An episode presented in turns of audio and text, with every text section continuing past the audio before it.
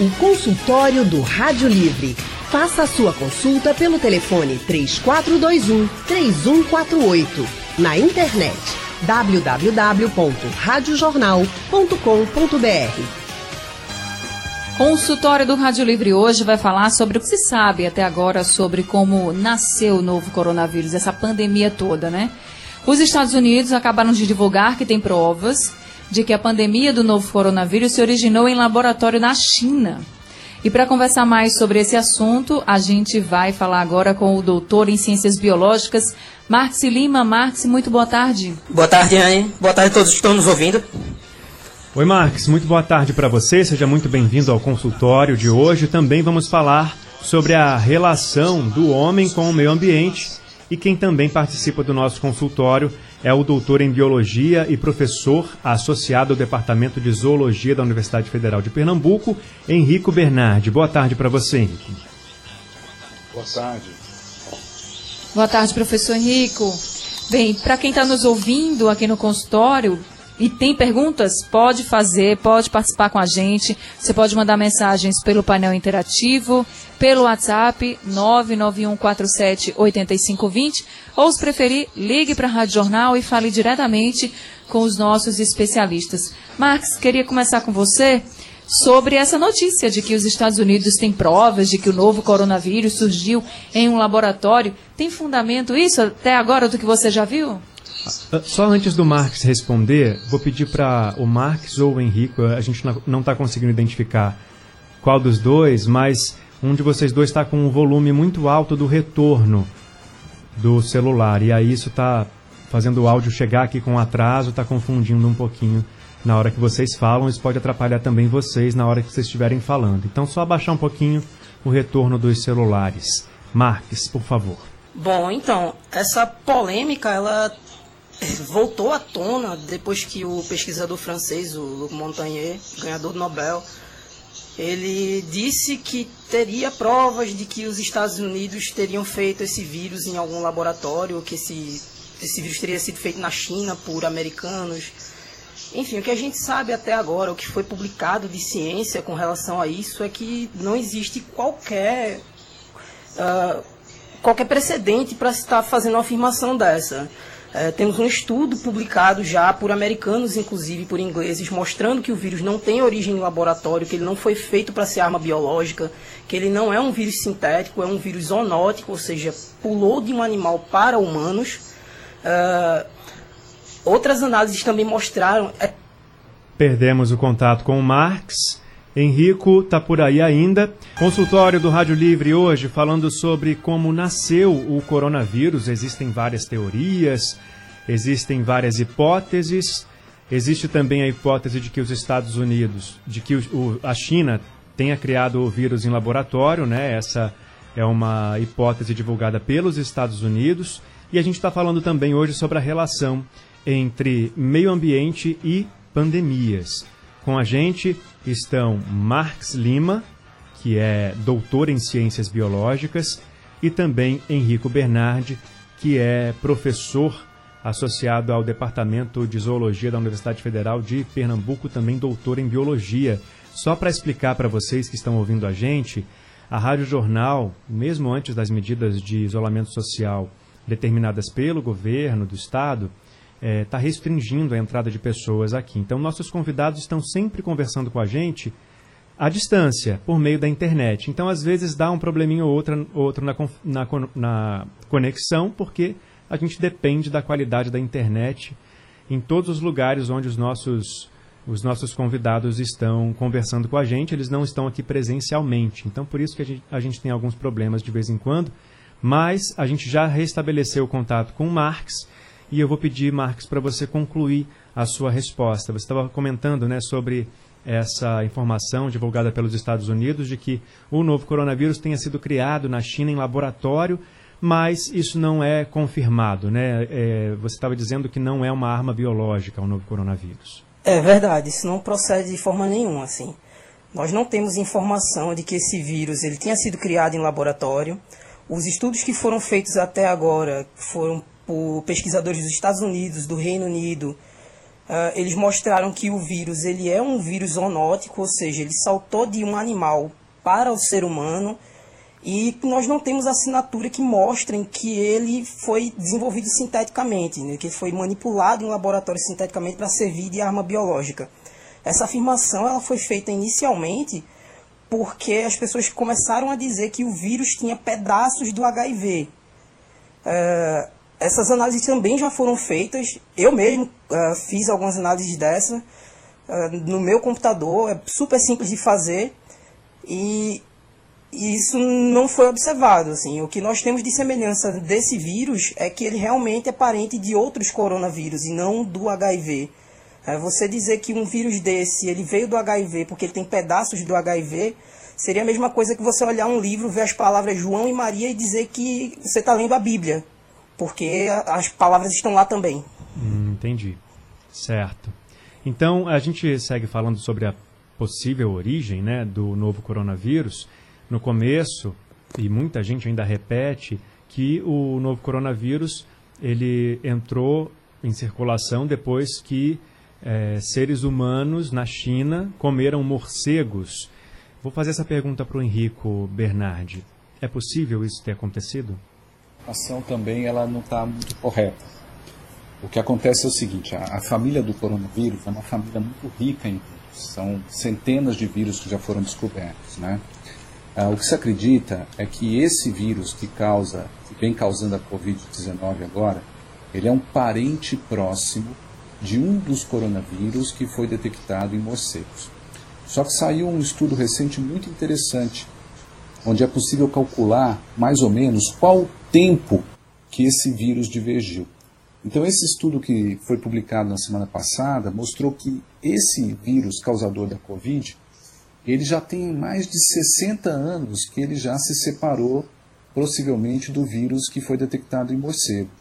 Então, a informação de que o vírus veio dos morcegos, que o causador da Covid é um vírus de morcegos, ela não procede também não ah, o que a pesquisa tem mostrado é que é um parente próximo. Provavelmente, o que se acredita é que esse vírus, ele, é, o reservatório, o hospedeiro dele era um morcego, ele passou para um outro hospedeiro intermediário, sofreu uma mutação e desse hospedeiro intermediário passou a infectar humanos. Inclusive, a identidade desse hospedeiro intermediário também é contestada. Algumas pesquisas apontam pangolins Outras pesquisas apontam civetas, que são animais silvestres que tem naquela região da Ásia, mas a identidade exata, precisa, com 100% de certeza, ela ainda não é conhecida. Anne?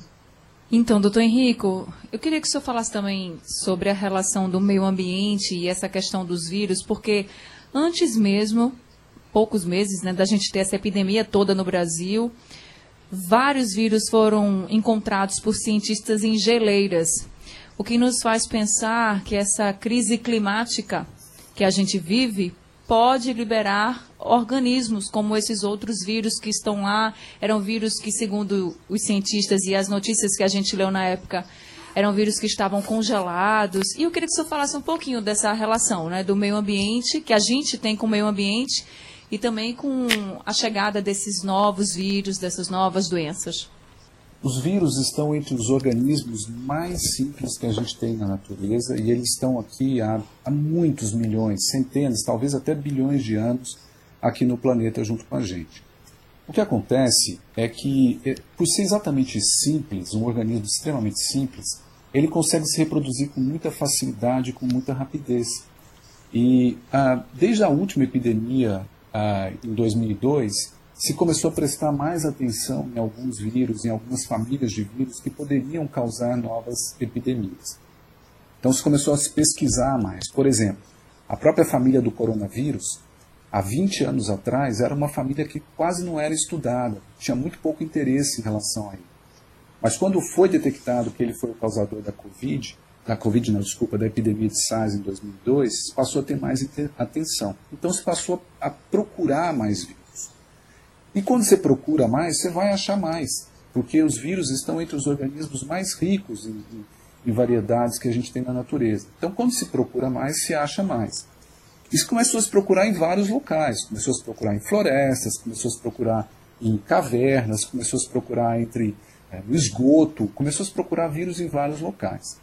Um dos locais que tem sido pesquisados e tem apontado alguns resultados interessantes são exatamente as geleiras que estão derretendo na região ártica. E se começou a perceber que essas geleiras, elas realmente elas tinham centenas, milhares de outros tipos de vírus que estavam congelados há muitos anos e com os quais a gente não tinha contato. Então isso começou a chamar atenção para que esse derretimento das geleiras talvez pudesse colocar a população humana em contato com vírus que já não estavam mais circulando, que estavam congelados há muitos, muitos milhares de anos. Né? Mas isso não é motivo para a gente ter pânico, porque uma das coisas que a gente tem que pensar é que à medida que novos vírus são encontrados, a medicina e a ciência também avançam em ferramentas para combater esses vírus, para identificar quais são os vírus problemáticos. Não são todos os vírus que são problemáticos, não são todos os vírus que são mortais, não são todos os vírus que têm um alto poder de contaminação. Então, à medida que a ciência vai avançando, vai encontrando novos vírus, ela também vai se preocupando em apontar: olha, esse aqui merece mais atenção, esse aqui precisa ser mais estudado. A gente precisa desenvolver algum remédio, alguma vacina para esse aqui, porque caso ele venha contaminar, ele tem um, potencial muito grande de impacto. Então, o que a gente não precisa nesse momento é pânico. Que a gente precisa ter foco, a gente ter, ter muita paciência, ter é, credibilidade na ciência. Né? A notícia que foi passada agora há pouco que os Estados Unidos estão afirmando que esse vírus foi feito em laboratório pela China, isso deve ser visto com muito cuidado. Nesse momento, é muito interessante para o governo Trump afirmar que a China é responsável por isso. Existem interesses políticos, existem interesses econômicos por trás de uma afirmação como essa. A gente sabe que o chefe de Estado, o Trump, não é uma pessoa confiável. Então, essas, essas afirmações vindas da boca dele devem ser tomadas com muita cautela, com muita dose de precaução, porque há muitos interesses em jogo agora. O que a gente deve olhar com bastante atenção é o que, que a ciência está dizendo para a gente. E a ciência está dizendo para a gente, não é um vírus artificial, não é um vírus manipulado em laboratório, é um vírus natural que teve um contato com a população e provocou uma epidemia como essa. E o doutor Henrique falando, Henrico falando sobre esse cuidado que a gente deve ter com tudo que é noticiado, e é por isso que a gente faz questão de sempre trazer os temas aqui para o consultório, que é o nosso maior espaço né, no Rádio Livre, e também falar com os pesquisadores para que os nossos ouvintes tenham realmente essa noção do que a ciência está estudando e não do que questões políticas e outras questões que a gente sabe que tem acabam, vamos dizer assim, influenciando né, nessas notícias. Agora, o que o doutor Henrique falou, eu queria também que o Marcos falasse, é, so, e que deixa bem claro para a gente é que a gente tem que ter muito cuidado também com o meio ambiente, né? E, Marx, o que a gente vem percebendo nesse isolamento social é que a distância das pessoas, né? Pelo menos a gente tem aí muita gente em casa, ainda bem, vem a natureza vem se mostrando cada vez mais e como é importante a gente respeitar esse espaço, né? É, sim, é, eu acho que essa pandemia ela vai dar uma lição bem importante para a gente, que a gente pode respeitar o espaço da natureza por bem e apreciar ele e, e enfim, ter tudo aquilo que a natureza oferece para a gente por bem ou numa situação drástica como essa. É, isso já aconteceu outras vezes na história da humanidade. Só de pandemias causadas por vírus, no último século nós tivemos seis. É, eu tenho 31 anos, essa é a minha terceira pandemia. Né? A gente está vivendo uma pandemia a cada 10 anos praticamente. É, então a gente precisa aprender a conviver com a natureza, precisa aprender a respeitar o espaço dela e precisa aprender a entender os mecanismos pelos quais a natureza se organiza, porque a gente faz parte dela e a gente precisa dela. Tá certo, Leandro? É, pensar dessa forma realmente faz a gente evoluir, né? Pensar que a gente também é parte da natureza. Muita gente acha que isso é conversa, né? Que é muito romântico, mas é verdade, né? A gente é parte disso tudo também e a gente precisa cuidar para que a gente não acabe com a nossa casa. Consultório do Rádio Livre, hoje falando sobre a origem do novo coronavírus e a relação entre pandemia e meio ambiente. Na nossa conversa hoje participam Henrico Bernardi, que é doutor em biologia e professor associado ao Departamento de Zoologia da Universidade Federal de Pernambuco, e Marx Lima, doutor em ciências biológicas. Temos ouvinte na linha para participar dessa conversa, é o Andrade de Rio Doce. Boa tarde para você, Andrade. Boa tarde, querido Leandro, querida Anne. Boa tarde, professor. Boa tarde, Henrico. Andrade. Boa tarde, doutor Max. É burrice achar que nós, seres humanos, podemos destruir nascentes, lençóis freáticos e riachos, rios e lagos. Que a gente pode destruir os habitats naturais das espécies e espécies também. A gente pode contaminar o ar, destruir a camada de ozônio, contaminar os mares, sabe, mexer nas geleiras e achar que o planeta não vai reagir. Ora, gente, o planeta é vivo. Nós somos vida. E esses seres é, que a gente nem consegue imaginar que existem também estão vivos. E se mexendo e se locomovendo. Uma hora isso teria que acontecer de uma forma mais, mais drástica, mais enfática, mais decisiva, para mostrar ao ser humano que nós precisamos de equilíbrio no planeta. E agora vem um presidente que, na minha concepção em relação à Amazônia, ele é louco, achar que, nós, que a Amazônia é só um problema de é, soberania nacional. É de soberania nacional, mas é de interesse mundial, poxa, que ali existem espécies é, nativas que nem conhecidas são, que nem descobertas são. Entendeu? Então, meu grande medo é deixar que os últimos, é, as últimas florestas restantes no planeta sejam, sejam invadidas e destruídas só por interesses monetários. E os efeitos virão para cima de nós. Qual seria o efeito da destruição da Amazônia para a humanidade, amigo? Obrigado. Fiquem à vontade. Quem quer começar respondendo? Pode ser o Marcos? Eu posso. Pode ser eu o. Posso começar? Pode, fique, fique à vontade. Bom, os efeitos seriam catastróficos. Né? Cada vez mais a ciência mostra exatamente isso. A gente depende de ecossistemas naturais para a manutenção da vida no planeta. A gente não está falando da vida de bichinho, da vida de plantinho, está falando da vida humana. Então, sem os ecossistemas naturais, a vida humana no planeta não seria possível. Né? Uh, todo mundo vai dormir, mas ninguém se dá conta, quando está na cama à noite, que durante o dia várias espécies prestaram inúmeros serviços ecossistêmicos para a gente. Eles polinizaram plantas que a gente vai se alimentar delas, eles fizeram decomposição de matéria orgânica, eles ajudaram ah, nos processos de regulação gasosa, ah, produção de oxigênio, captura de gás carbônico atmosférico. Então a gente depende da vida no planeta muito mais do que a gente acha. E esses serviços eles estão sendo perdidos numa velocidade, numa intensidade bastante alarmante. Todo o conjunto de melhores estudos científicos publicados nos últimos anos tem chamado a atenção para a destruição e a perda de vida natural no planeta. Né?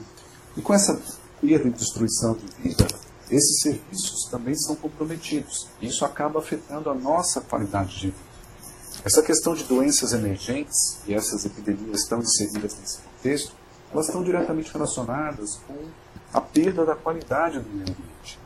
Se você imaginar, você tem espécies exóticas, espécies invasoras, que são mantidas por populações de predadores naturais.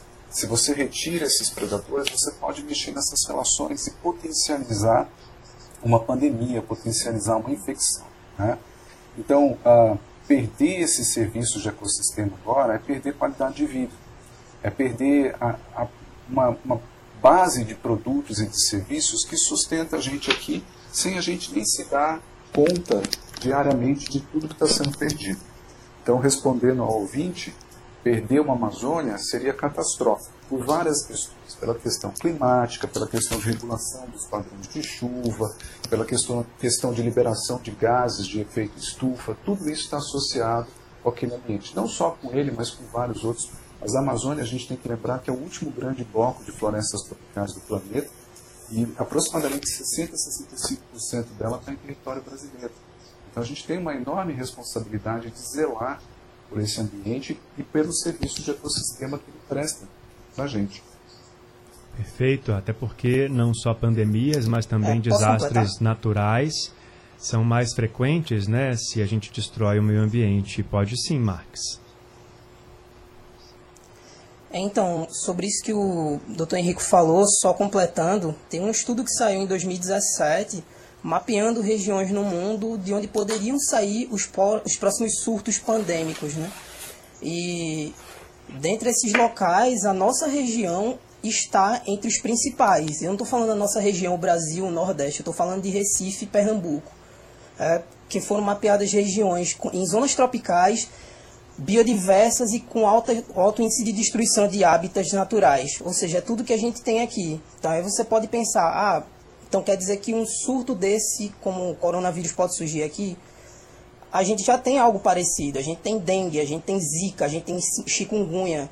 É, e aí, respondendo ao ouvinte, se você destrói uma Amazônia, você destrói o hábitat dos reservatórios de outros vírus que a gente nem sequer conhece.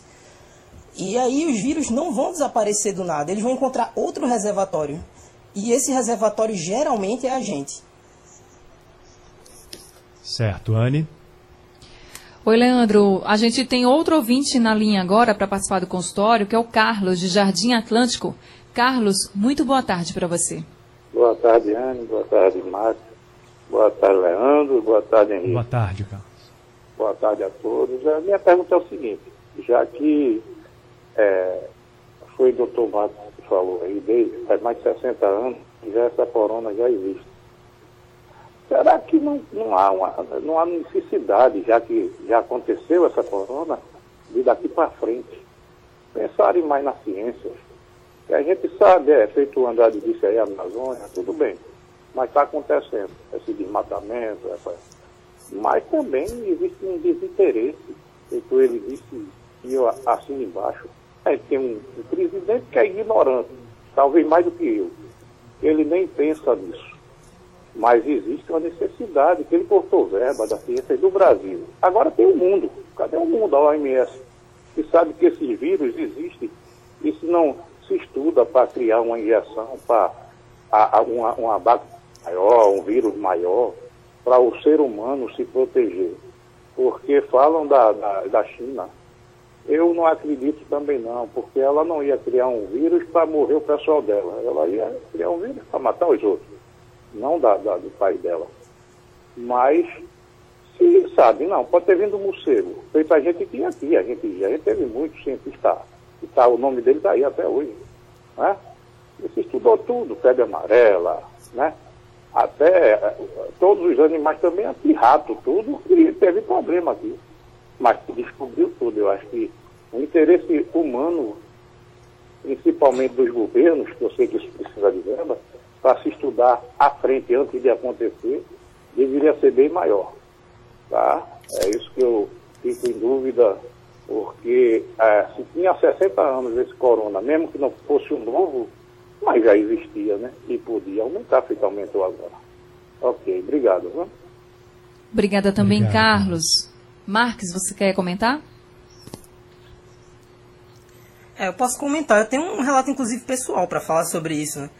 É, eu tinha uma bolsa de pós-doutorado até pouco tempo e perdi essa bolsa, né? onde eu pesquisava substâncias de plantas da caatinga para matar bactérias, vírus uh, e, outros, e outros agentes infecciosos, né? E essa bolsa foi cortada, mas a pesquisa não parou. Então, não só eu, como boa parte dos, das pessoas do laboratório uh, continuam, a, continuam esse trabalho de forma voluntária, praticamente. É, eu, eu gostaria de complementar também. É, o ouvinte fez uma leitura precisa ele, ele mostrou o seguinte: ah, será que não é o caso de ter mais atenção? É exatamente isso que a comunidade científica vem pedindo há anos. Essa pandemia chegou no momento para mostrar, para escancarar o descaso que foi feito e está sendo feito com a ciência. Nós temos um ministro da Educação que acusa as universidades de balbúrdia, fala que todo mundo que está lá está é, é, tá fazendo coisa errada. O pessoal que está na universidade trabalha duro, são pessoas que abrem mão da vida pessoal, são pessoas que abrem mão de final de semana. Você vai na universidade, às vezes, no sábado à noite, você vê luz de laboratório acesa. Essas pessoas dependem exclusivamente de recursos de pesquisa. E agora que a população percebe a falta que faz o apoio à ciência. Esse governo vem sucateando, desde de janeiro de 2019, a ciência. Vem atacando universidades, vem atacando pesquisadores vem desqualificando as pesquisas que são feitas no país pelas universidades públicas, cortando bolsas, impedindo cientistas de crescerem profissionalmente no país, provocando talvez a maior migração de cérebros da história do Brasil. Nunca pesquisadores largaram tanto o seu país para ir embora por falta de condições de pesquisa. Então, o que está acontecendo agora é uma mistura explosiva. É uma epidemia que chega num país que cortou recursos para a ciência. E daí, como é que a sociedade espera que a ciência vai responder a uma epidemia dessa, dessa dimensão sem recurso, sem pesquisador, sem dinheiro para comprar reagente, sem dinheiro para comprar equipamento, sem verba para pagar o pessoal do laboratório? Que tipo de reação se espera num cenário como esse? É exatamente isso que o, que o ouvinte fez. O que, o que a gente vem falando, vem alertando, a comunidade científica vem alertando há anos, e mais especificamente nos últimos dois anos. Essa combinação que esse governo vem fazendo em relação à ciência ela é criminosa. Ela corta a possibilidade de resposta de um país frente a situações como essa. E não é só na área da medicina, não, são em várias áreas. Em várias áreas. Então, a, a leitura que o, que o ouvinte fez é precisa. Só que, infelizmente, isso não é uma novidade. A gente já está falando isso desde o ano passado.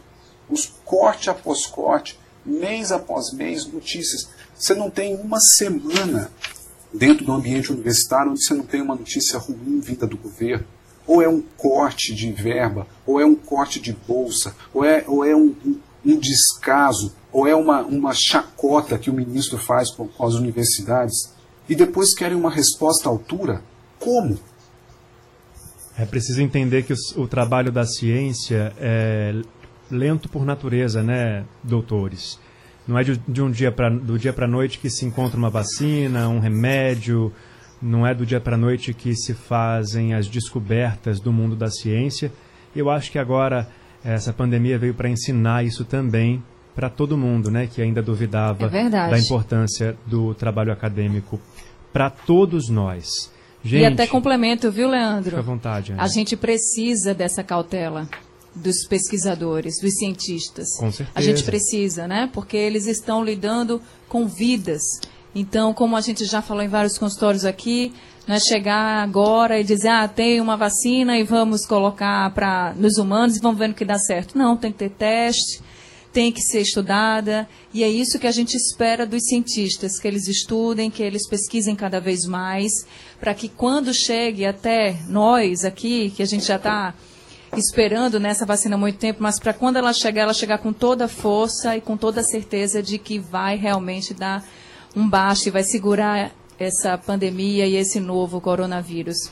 Henrico, Marx, muito obrigada por esse consultório de hoje. Eu agradeço, foi um prazer participar. Obrigado, Marx. Obrigado, Henrico. Obrigado, A Anne. gente- Obrigado, Leandro.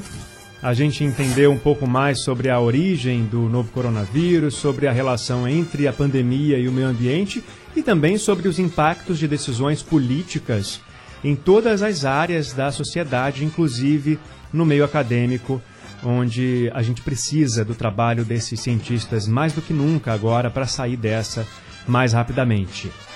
Bem, Rádio Livre de hoje está ficando por aqui, mas a gente volta amanhã. A produção do Rádio Livre é de Gabriela Bento, trabalhos técnicos de Edilson Lima e Big Alves, editora executiva de Ana Moura e a direção de jornalismo é de Mônica Carvalho.